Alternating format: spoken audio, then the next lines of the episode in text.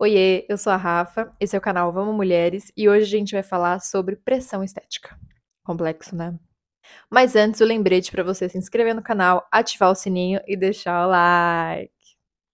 Tá. Vamos, mulheres. Eu acho esse assunto complexo porque tem muitas formas de olhar para ele, assim, vários ângulos. Mas vamos lá. Você já se sentiu em uma corrida, uma espécie de competição com outras mulheres, onde quem chegar primeiro no corpo ideal vence?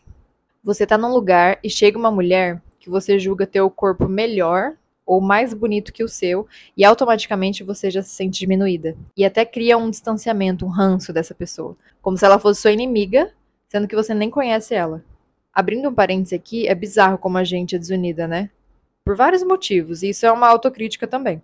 Mas voltando. O corpo padrão, ideal feminino, foi e vai mudando, né, ao longo do tempo. Mas se a gente olhar para um histórico recente, tipo de 1900 para cá, a gente percebe que o padrão ele tem as mesmas características: magra, branca, cabelo liso, olhos claros, traços finos. Corpos gordos eram valorizados na Idade Média porque eram associados à fartura, riqueza e a uma boa reprodução no caso das mulheres. E ter esse corpo padrão significa pertencer à rodinha, ser respeitada e ser considerada uma mulher normal.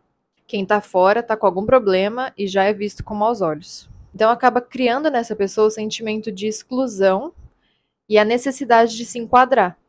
O Brasil briga ali com os Estados Unidos no ranking de países que mais fazem cirurgias plásticas e as mulheres são a maioria esmagadora. As cinco cirurgias plásticas mais feitas aqui no Brasil são botar peito, é, tirar gordura, mexer no nariz, tirar barriga e tirar excesso de pálpebra. Tudo bem que esse último é, tem a ver também com a questão de atrapalhar a visão, né? Não é só estética. Fora os procedimentos estéticos que não são cirurgia, né? E a gente só vê aumentando, todo mundo com o mesmo rosto.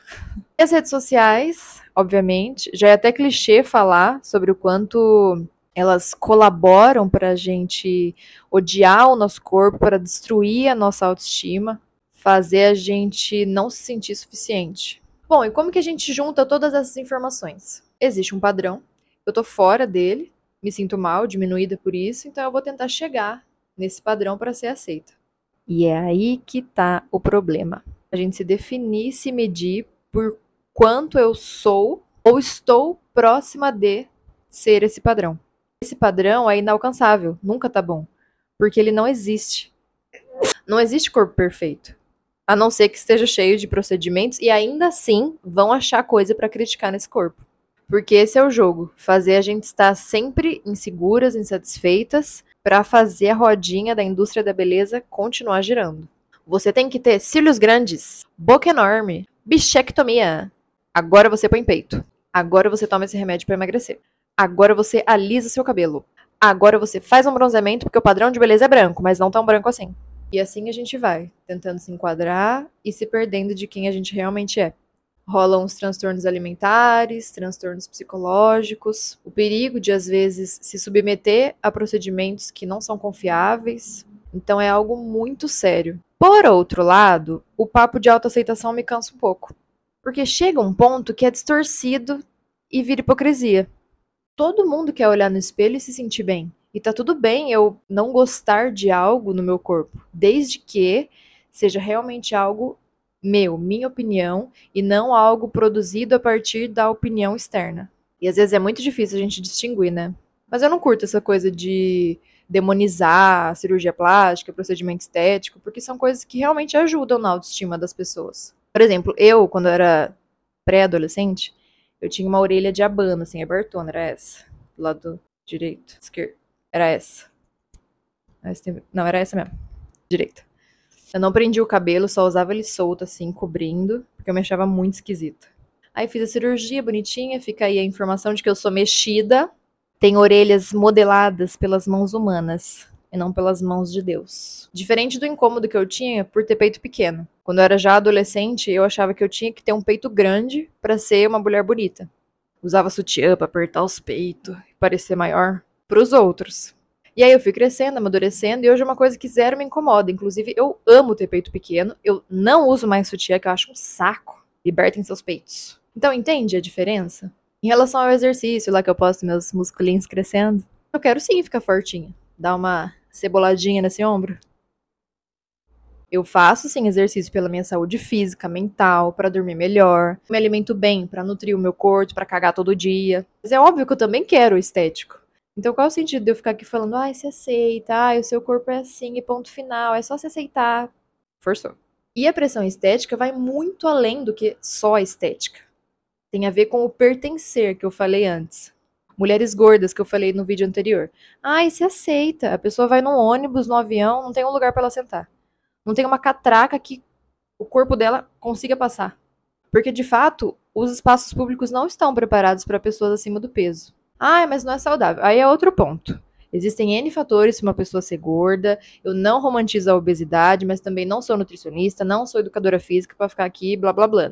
Também não tô falando de obesidade mórbida. Mas, meu, você não precisa nem ser gordo para perceber que esses lugares, é, poltronas de ônibus, de avião, é, o assento ali do metrô, catraca, são espaços super apertados. Se for já mais troncudo, mais largo, você já vai sentir o incômodo para estar nesses lugares. Outro ponto, teve um caso meio recente da Linda Quebrada, que fez uma cirurgia para tornar os traços do rosto mais feminino, é uma cirurgia de afirmação de gênero.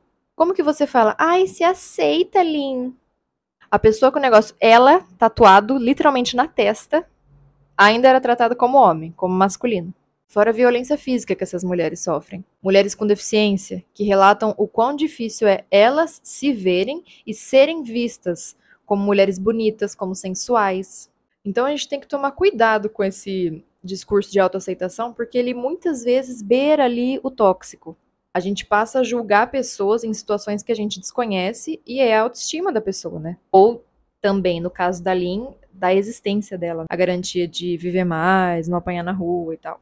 Agora, se autoaceitar no sentido de você aceitar as limitações do seu corpo, seu biotipo, seu ritmo, lutar para você conseguir assumir o seu cabelo crespo, encaracolado, entender que a opinião dos outros sobre o seu corpo não é a realidade, não é o que te define. Você não precisa ser igual a todo mundo e você não precisa ficar achando defeito no seu corpo. Aí sim, porque no final, todas somos afetadas por esse padrão, por essa pressão.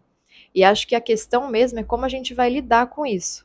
É refletir se o que você quer mudar em você realmente faz sentido para você, de onde vem a sua motivação e de que forma você vai fazer isso, né? Se vai ser de uma forma saudável ou não.